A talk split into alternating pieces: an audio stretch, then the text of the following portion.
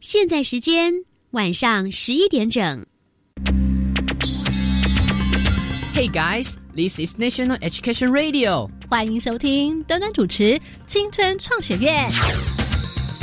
嘿，你对科技的未来想象都来自哪呢？看科幻影片啊，那科技可以影响你什么？带来生活便利啊。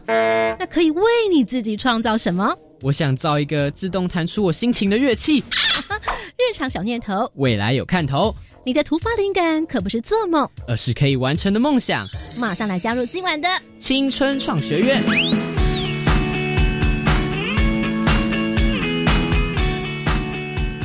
同学们，晚安！欢迎再次来到每个礼拜一晚上十一点钟到十一点半青春创学院。您现在所收听的是教育广播电台，我是端端。哇，我们的青春创学院呢，在今年度以来呢，今天是播出了上半年度的最后一集啦。往后的每个礼拜一晚上，我们还会再次的来重播，也就是从一月份开始，我们所播出的这些每一集非常用心制作的节目。所以呢，如果你想要再次的回味，或者是想要聆听我们之前也许已经播出，但是你错过了的话呢，别忘了继续锁定在七月份以后，每个礼拜一晚上十一点钟到十一点半，端端的青春创学院还会再次的和大家做陪伴。在今晚的主题，端端姐来为同学们规划的是少年自造好有趣 Fun Maker。少年自造的这个字就是自己的字。造呢是制造的造，因为在前面的二十五集，每一集呢我们都有不同的规划。端端姐呢特别特别啊、留了步，也就是说呢，我偷藏了一些未曾播出的内容。同时，我们也借由这一集呢，可以稍微的哎 review 一下我们曾经播出的一些节目的主题，带大家回味一下我们在上半年大概有哪些的学习。好，那么此刻呢，首先第一个还记得吗？我们在第一集的时候呢，我们为大家来介绍是有关目前在课纲里面每一个同学都会接触到的生活科技，所以我们就特别邀请到了建中的赵恒宇老师，还有呢台北市南门国中的四位男同学，跟大家分享了他们怎么样自己制作一个木书架，以及呢在课堂上面怎么样可以让你的这个技术可以更厉害。不过呢，生活科技可以怎么样的上，或者日常生活当中还可以怎么样的发挥你的创意。你怎么样来解决生活当中的一些小问题？可以自己的来把它完成呢？来，关于这一 part，我们来听在之前呢未曾播出的精彩片段的内容。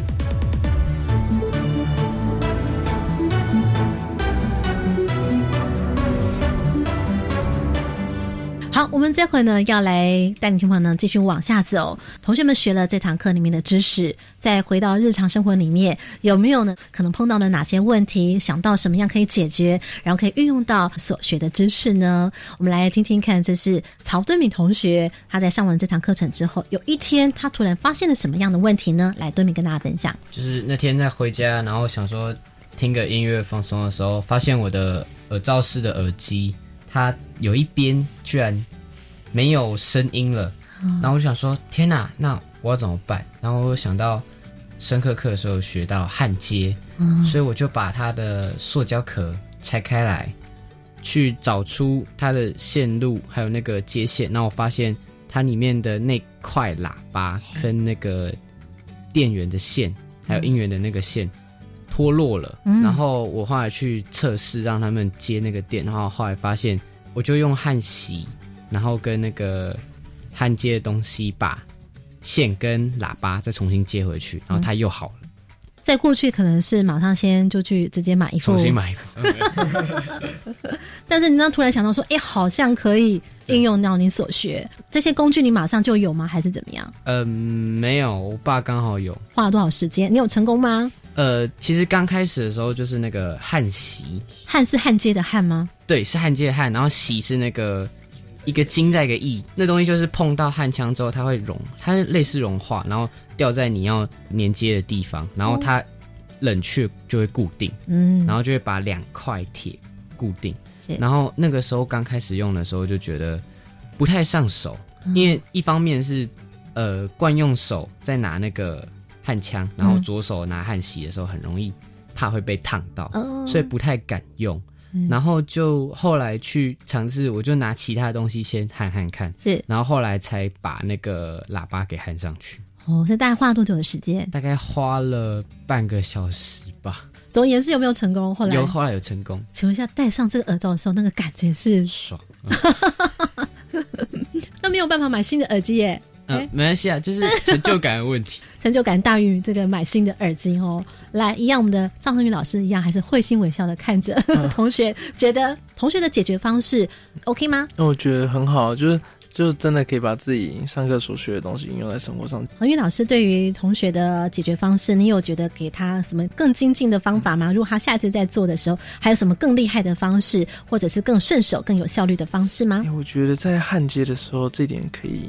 我不我我不确定你焊锡拿了多长，但是一般来说，我会看到很多同学他的焊锡都拿非常短，因为他怕焊锡拿太长，他会弯掉软掉。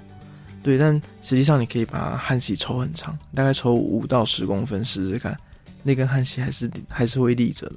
就是你可以拿很远，然后这样去焊没关系。嗯对，这样可以不用担心会不会焊到，而且这样子你的工作的视野会比较广阔。其实我我自己有在求学的时候，过去我念国中、高中，我并没有生物科技课。哦，真的、啊？，对，所以其实我所以是到大学的时候才开始，对，然后我因为大学是念科技系嘛。哎、对，然后我其实，在高中的时候，我也曾经看，反正我看我同学他们有在做焊接，然后我就觉得真好，就是人家有在学，所以我自己也想去买。其实我那时候网络资料也没有那么好找，所以我就跑去电子材料行，然后去问老板，然后说老板我要买什么，结果他就跟我说你就买电烙铁、焊锡，然后随便拿一组套套件组，那、回去焊吧。那他是不是忘记推荐我什么？他应该是架子没有没有推荐到，对，所以我那时候没有烙铁架，然后所以我我一我我一边焊的时候，我想说，完了，知道放哪？对，我就想说前面这一段哇好烫哦，然后我的烙铁就在桌子上滚来滚去，哇，天哪！所 以我想说奇怪，这这东西怎么那么的 诡异？对，怎么那么难用？你知道？对，哦然后所以你这样就是课堂上学，你应该会比较清楚说啊，我今天需要买哪些东西。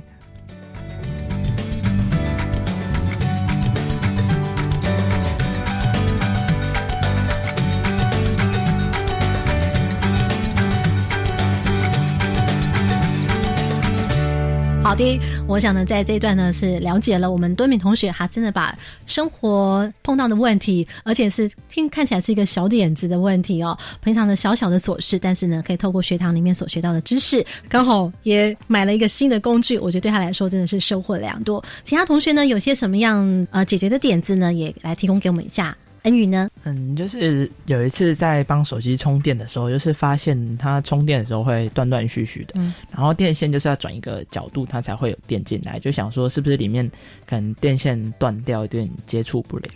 然后就想到，就是也是生科课的时候有学到可以用烙铁跟焊锡来做一个焊接的动作，所以就想能不能自己把它焊接，然后接起来。哎，所以他的这个问题好像跟我们的敦敏同学有一些异曲同工之妙，都跟焊接啊，还有这个焊锡有些关系，是不是？，是，好像这个学起来好像真的还蛮有用的哈。嗯，对，其实因为我们现在已经是一个电子化的时代，所以嗯，很多东西都会和电有关。是，对，所以其实焊接这件事情嗯，有办法学起来，其实还蛮蛮有对生活蛮有帮助的。老师，你可以讲讲，比方说什么其他问题也是可以用到吗？我之前还有遇过同学，他是家里电风扇坏掉，嗯，然后就他爸把电风扇带来，嗯，然后带来之后我们就检测，然后发现其实上面只是一个开关坏掉，哎，对，然后就把它重新焊接一个开关上去就可以用了。嗯，对，那其他的话还有，其实还蛮长蛮常有类似的问题，嗯然后耳机又是最大宗的，是是。好，那丰凯呢？你有碰到什么问题吗？之前有一次在玩电视游乐器的时候，就是发现那个主机突然就是不动了，嗯，然后，然后当下是想说主机是不是里面有什么零组件松脱或是掉了，然后我就后来我就把主机拆开来看，然后果真里面就是有一块类似电路板的东西，嗯。然后它上面是有只有那个电路板是损坏的，然后其他都是完好的。然后我后来就去买了一个电路板，然后把线那些线先从电路板上面解焊，然后嗯。再焊到另一块新的电路板以后，那个主机就还是好的。嗯如果当时没有去检查里面是直接买一台的话，可能可能也不会发现它其实只有一个零组件坏掉。好，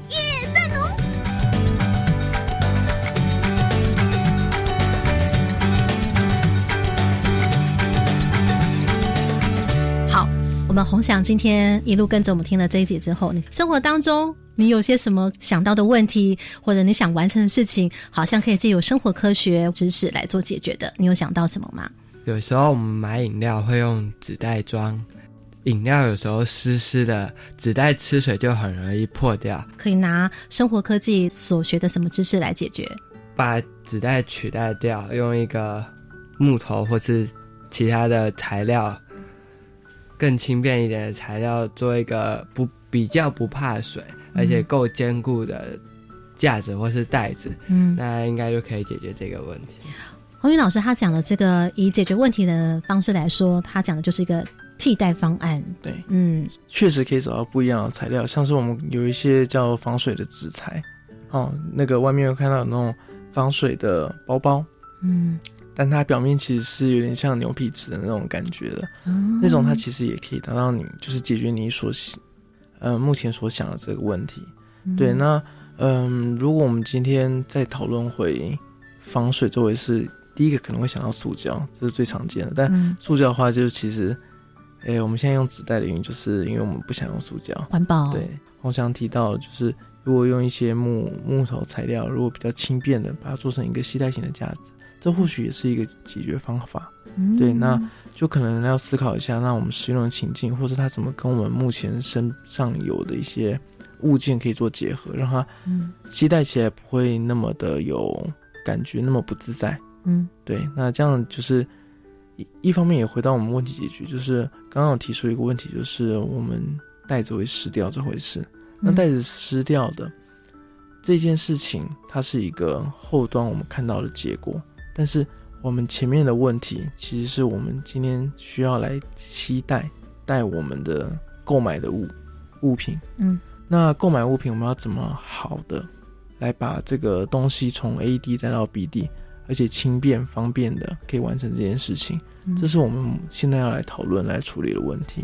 也就是说，我们常常在解决问题的时候，可能我们只看到那个点发生表面上面发生什么样的状态，但是往往可能忘记去想，再往前去想为什么会发生这样的情形，然后使用者的需求到底是什么，他为什么会需要带这个袋子，从更原本的地方源头去想起，是不是？对，其实，在比赛过程当中，这同学们怎么样来做这作品的动念，也是应该是评审非常在乎的一件事情。对对，就是现在会说要带环保环保杯，嗯。带自己的杯子去买去手摇店买饮料，嗯，但这件事情执行起来，各位同学，你们觉得最麻烦的点是在带杯子，对带杯子，就是大家就是今天去手摇店，我就是不想带杯子，嗯。对，但是这件事情要怎么解决？嗯。它不会是全部推广带杯子嗯。就可以解决的。那如果再回到上一层，就是我们今天大家就是希望拿一个杯子喝了，然后就看要回收还是什么的，或者是再拿到下一间下一些间饮料店去把它做归还这样一个动作，嗯。这样就好了。嗯。对，那所以其实像国外他们也有就是那种 A 店，然后你可能买了饮料，然后喝完之后，你可以旁边路边走到 B 店，然后就把它还回去，嗯。然后还回去，他就会退还给你五块钱这样子。嗯。对，就其实，呃，一件事情我们可以有不同的解决方法或不同的看法来把它做解决。呃，这个物品的使用情境、嗯。使用者的需求，是这就是商业模式里面会讲到的使用者的痛点，这是另外一堂课程了。也算是对不对？那当然，同学这是在作品的操作过程当中，当他有这个想法点子的时候，怎么样在解决策略上面有更多的搜集，或者是更多的挖深，策略上面就会有更跳脱，也许一般人没有想到的解决方式。是这也是比赛或者是真正解决生活问题的时候一个很重要的一个途径。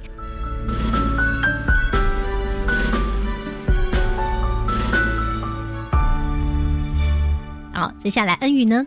嗯，我觉得，我觉得我不只学到了一些生科加工的技巧，或者是一些机器人相关的知识，我们也了解到一些关于解决问题的方法。就像老师刚才说的，我们应该要清楚我们的目标是什么，针对这个问题去做解决，才会是一个最有效率的方法。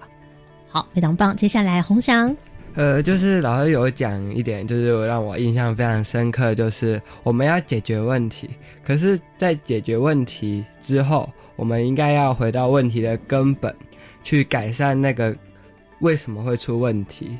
对你来说最收获的一句是什么？印象很深刻的是，就是我本来就是直接就是遇到一个问题，就是只针对那个问题去做解决，嗯可是我没有想到为什么会发生这个问题。回到使用者的需求情境，为什么会有这样情况，对不对？老师，我想再也补充一下，那生活科技这堂课的这本书，你希望能够也分享给所有的全国的听众。其实并不仅仅只是学生，也包括老师。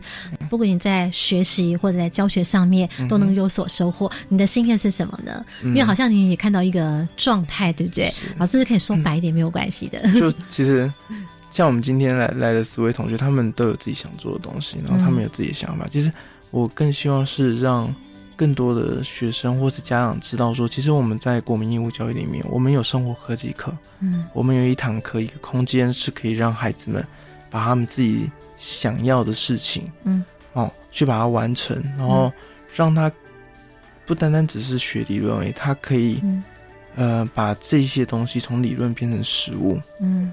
对，那他在学校里面，他不会就是如果今天有学生他是喜欢动手做，他不会认为他只是在学校里面是一个孤单的存在。嗯。对，因为像我自己过去，我并没有学过生物科技课，嗯。但那我那个时候我就是喜欢翘课到实验室去，嗯。对，就是什么化学实验室，因为我的还我自己喜欢做东西，但我那个时候并不知道有类似的东西，嗯。对，那所以，嗯、希望可以让这些孩子知道他们在学校里面会有一个这个环境可以让他去发展，也让家长知道说，今天如果你的孩子是喜欢动手做的，嗯那你的孩子或许不是一个特异的存在，嗯对，那呃，喜欢动手做的孩子，他会有自己的特特质，有自己的特长，嗯那就让他在这样子的环境里面去多多发展。了解，非常感谢赵恒宇老师来到我们节目当中，谢谢你。哎，谢谢主持人。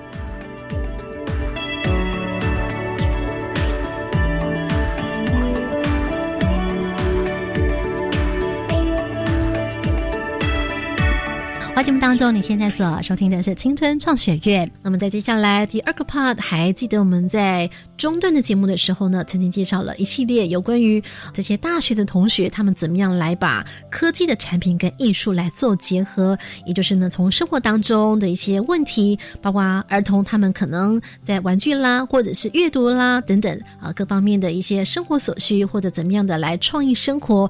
那么在系列当中，我们也曾经邀请了雷明技术学院的洪启煌教授来跟我们这个同学的作品呢做一些评点跟指点。那在这回呢，我们就要再次请到洪启煌老师来到节目当中。Hello，洪启煌老师，你好。啊，各位听众大家好。那关于这一系列呢，有关于生活科技以及艺术的怎么样的来结合，关于这一 part，我们来听在之前呢未曾播出的精彩片段的内容。嗯，大家好，我是庄佩琪。嗯，大家好，我是李明一。啊、我们两个都是来自国立台北科技大学，然后现在目前就读是工业设计创新设计所硕一的学生。在卷卷当中呢，特别来邀请到这组非常厉害、非常可爱的同学，他们制作出了这个名字叫做什么呢？嗯，Temple Monster 节拍怪兽。节拍怪兽，两只非常可爱的黄橙橙的 小怪兽，为什么会选择黄色啊？因为黄色感觉起来就是给人一种比较活泼的感觉，那也比较符合我们的客群。那现在我们就来交给这两位主角来跟大家分享他们当时的创作概念是怎么样的情形呢？来，我们要交给主角同学。嗯，那我们的作品《节拍怪兽》，它是一款就是专为解决儿童社交议题，嗯，为了要促进那同才之间真实互动交流的一个科技音乐玩具。那我们透过简单的声光引导，然后摇动我们的小怪兽机台来打击乐曲的节拍点，就可以获得我们的虚拟积分的奖励。那让孩子在音乐游戏的互动之中，就可以体会到与他人合作交流的乐趣，还有得到这个分数的成就感。游戏结束之后，我们设计了一个游戏的奖励机制。那让孩子可以用积分来换取一个特色的虚拟表情，或是我们设计的实体衣服的配件造型，那让他们可以为自己的小怪兽打扮，满足他们追求独特的心理需求。来，我们今天的主角来帮我们出题喽，有关于商品设计的概念。那我们想要请问同学，就是我们在产品中，我们设计的时候，为了要让使用者更好使用，那要研究符合他们身体尺寸的产品造型或功能的专业称为什么？那第一个选项是人因工程，第二个的话是物因工程。人因工程还是物因工程？一或二，请作答。一，很好，大家全部都答对了。分饼的是一个送分题，但是请告诉我为什么是人因工程？来，请谁先举手来解释？科学队一直不断的望着艺术队，你们是希望由他们来回答吗？你们不想自己先争取分数哦？好，来，我们来三二一，看谁先举手，想要先解释看看。来，三二一，好，了，义军同学，这时候来来看看科学队能不能够得分哦。拼音工程应该是对于目标族群的研究，然后并且运用在产品身上。来，我们现在请主角来出题的同学来帮大家解答喽。人因工程，人因指的是什么呢？好来，人因的话，其实从字面上来看，其实就是在研究人体，然后跟人相关的一些因素。了解。好，那我现在就来请问同学，刚刚同学他们讲的这人因工程。回馈一下他们这个作品设计里面哪些呢符合了人因工程？来，嘉华先喽。像是刚刚他们有讲说为什么要用黄色，还有它的整个小怪兽那个大小的设计，其实都都是人因工程里面的一个环节。他们针对小朋友的喜好，还有他们适合的大小去做一个最适合的决定。有没有答对呢？来，主角请说。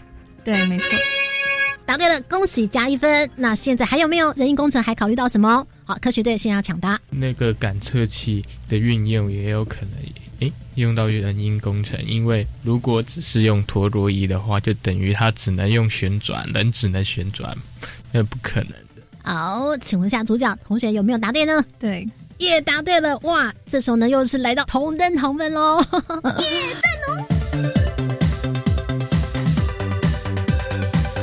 好，我们同学呢，在这边也来跟大家说明一下，其实在这制作过程里头，最骄傲的部分、最有成就感，整个作品对你们来说，从当时的企划发想到现在，回想那个过程哦，你们觉得最有成就感的地方是什么呢？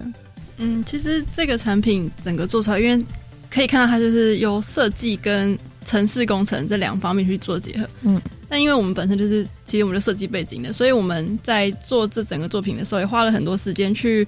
咨询嗯写程式背景的同学，去跟他们问讨教，学了很多东西，也就是所谓的跨领域的一个成果产生这个这个产品啊。嗯，我觉得最大学到的东西，其实就是知道跨领域真的很重要。嗯，你可不可以表述一下这个过程里头有很多是本身就已经运用了你们在学校里面课堂上面所学的应用知识，这可能对你们来说稍微比较得心应手，对不对？你们知道你们两个人的专长比别人厉害的是什么吗？因为设计很重要的一个开始的原因，就是你要很了解使使用者的背景是什么。所以，我们其实花了很多时间在调查三到六岁小朋友的人手的尺寸啊，他们的喜好啊，或者是他们在三到六岁开始开始认知了什么，或许那时候开始学会什么东西，发挥我们的专长在可能造型规划，或者是整个产品的发想。嗯，有没有在这收集的资料过程当中，让你们觉得哇？这样子哎，跟你原本想象不一样，改变了或影响你的呃商品设计的。呃，有，因为我们在想的时候，想说到底要怎么样不透过很多文字，就让小朋友知道这个产品到底要怎么使用。然后就一看，然后稍微手一看一下就知道怎么。操作这个玩具，嗯，后来觉得图像化就是表情啊，就是如果是笑脸就代表哦，你真的对答对了啊，哭脸的话可能就是错的，或者是用灯光绿光跟红光这样的区别，对小朋友来说比较直接一点。洪启煌老师来帮我们稍微解释一下，刚听到了红雪的这个作品后面的技术装置之后，对你来说你会觉得哇，特别想要来鼓励他们的是什么呢？第一个呢是作品呢，我觉得我个人觉得非常有创意。那因为它里面有灯光效果，所以小朋友会比较喜欢。嗯，那第二个小朋友可以跟着灯光跟节拍的摆动，可以训练小朋友的节奏感跟韵律感。第三个呢，因为我们的端端有提到为什么是黄色的，其实我觉得这里最棒的地方是它是黄色的。科学报道里面他说小朋友最喜欢的就是亮跟黄色的圆的东西，那这些元素它都存在了。嗯所以我们第一个想到哦，亮黄色圆圆的东西，第一个想到什么？皮卡丘。嗯，对对对，对，所以皮卡丘为什么在日本这么有名？因为它它元素都具备了，所以我觉得这口袋怪兽非常吸引小朋友，这个是我觉得它亮点亮点之一。嗯，下一个呢，它的外形设计呢非常平顺，它没有多余的角会刮伤小朋友，因为有些玩具我们爸妈在帮小朋友买玩具的时候会在意说他旁边会不会去刮伤小朋友。最后一个呢，它体积大小刚刚好，小朋友可以抓得住，他可以抓着 hold 在手上，不会太大。所以它不会太大，也不会太小，嗯小到让小朋友去把东西给吞下去。所以这是我觉得它最棒的地方。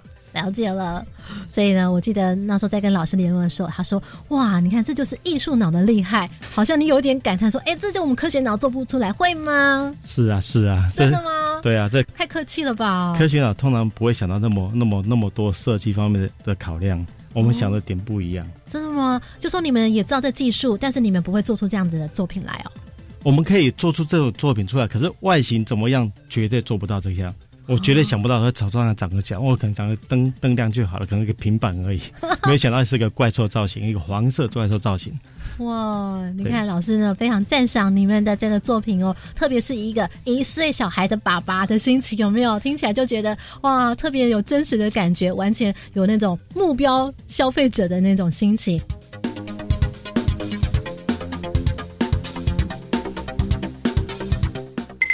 关键密码传送门。所以老师也觉得他们用使用三轴加速感测，这也是一个亮点嘛。是，这是一个亮点。嗯，他们这样上下左右摇晃，能够抓出一个比较精密的一个细微的动作。是，原本我想建议他们使用震动开关，那可是后来想到说，那的确，拍子震动上面的话，当然你会需要有点晃，上下左右晃。我如果装震动开关的话，我必须要装好多个，虽然它价格很便宜，但是我觉得会很多误动作出来，像小朋友。像以我的女儿来讲，她拿到东西以后就开始晃。如果说晃就计分的话，那当然她她的脚一定是红色的，偶尔会让亮个绿色，因为被她晃对了。嗯，对啊，所以我是觉得就是蒙对的，所以我是觉得用三手加速器，它的确可以做到更好，所以我会很支持。原本想要用震动开关来来修改它这个东西，后来看了以后，我觉得还是三轴加速器比较好。同学们了解什么是震动开关吗？全部摇头。老师可以跟我解释一下吗？嗯，好吧，震动开关其实它一个很简单的机制啊，它是一个弹簧一条电线而已。哦，什么地方可以看得到这样的东西？各位常常看到夹娃娃机店啊，来玩过夹娃娃机，同学也没有玩过，来佳话有。那你想到了什么？哪个地方有震动开关？陷入思考当中。真的吗？夹娃娃机店里面哈，很多人会去把机台做摇晃，把娃娃给摇下来，甚至暴力暴力男很容易把它摇下来。有没有？有没有？有。那所以为了预防这个东西发生，他不可能拿铁链把它锁住。他最简单的方式就是装个震动开关，你只要一中一让晃它或拍它打它，它就启动了。启动它就把电源关掉，关掉个一秒钟两秒钟，你的钱就被吃掉了。所以包括像比方说像窗户打开啦，哦，就会因为有人震动了，那就哔哔一种警示也是。甚至在我们的那百货公司的玻璃上面，它都会有震动开关，因为怕小朋友去拍打它，造成危险，所以它拍打的时候，它有个震动开关会触动它，对内部发这个警讯，请那个 security 过来去检查说到底有没有人在拍打窗户。所以呢，震动开关跟三轴加速感测是不一样的喽。对，一个比较精密，一个是很粗糙的东西。那个三轴加速器是对各种 S、Y 轴的向量，那可是它它必须要经过一个复杂的计算。那震动开关呢，它只有在震动的时候会短路，会会启动而已，就这样子而已。所以可能也是因为三轴加速处感测精算这个数字，所以也会影响到他们在 Arduino 的连接，也影响到变成他们当时要及时做的那个重拍就有一点 delay 这样吗？是是是，因为三轴加它在算的时候，他们还会算到力道的大小，哦摇的力道大小。那震动开关它只要有就可以了，所以要作弊的话，你只要拿一直敲就可以了。好，今天非常感谢我们两位主角庄佩琪以及林明颖，还要非常感谢来自台北市南门国中的啊、呃、青春代言同学，另外要非常感谢我们的洪启煌老师，非常感谢您，谢谢老师同学们，跟大家一起说拜拜，拜拜。听完节目马上搜寻粉丝团端端主持人，下周同一时间准时收听《青春创学院》。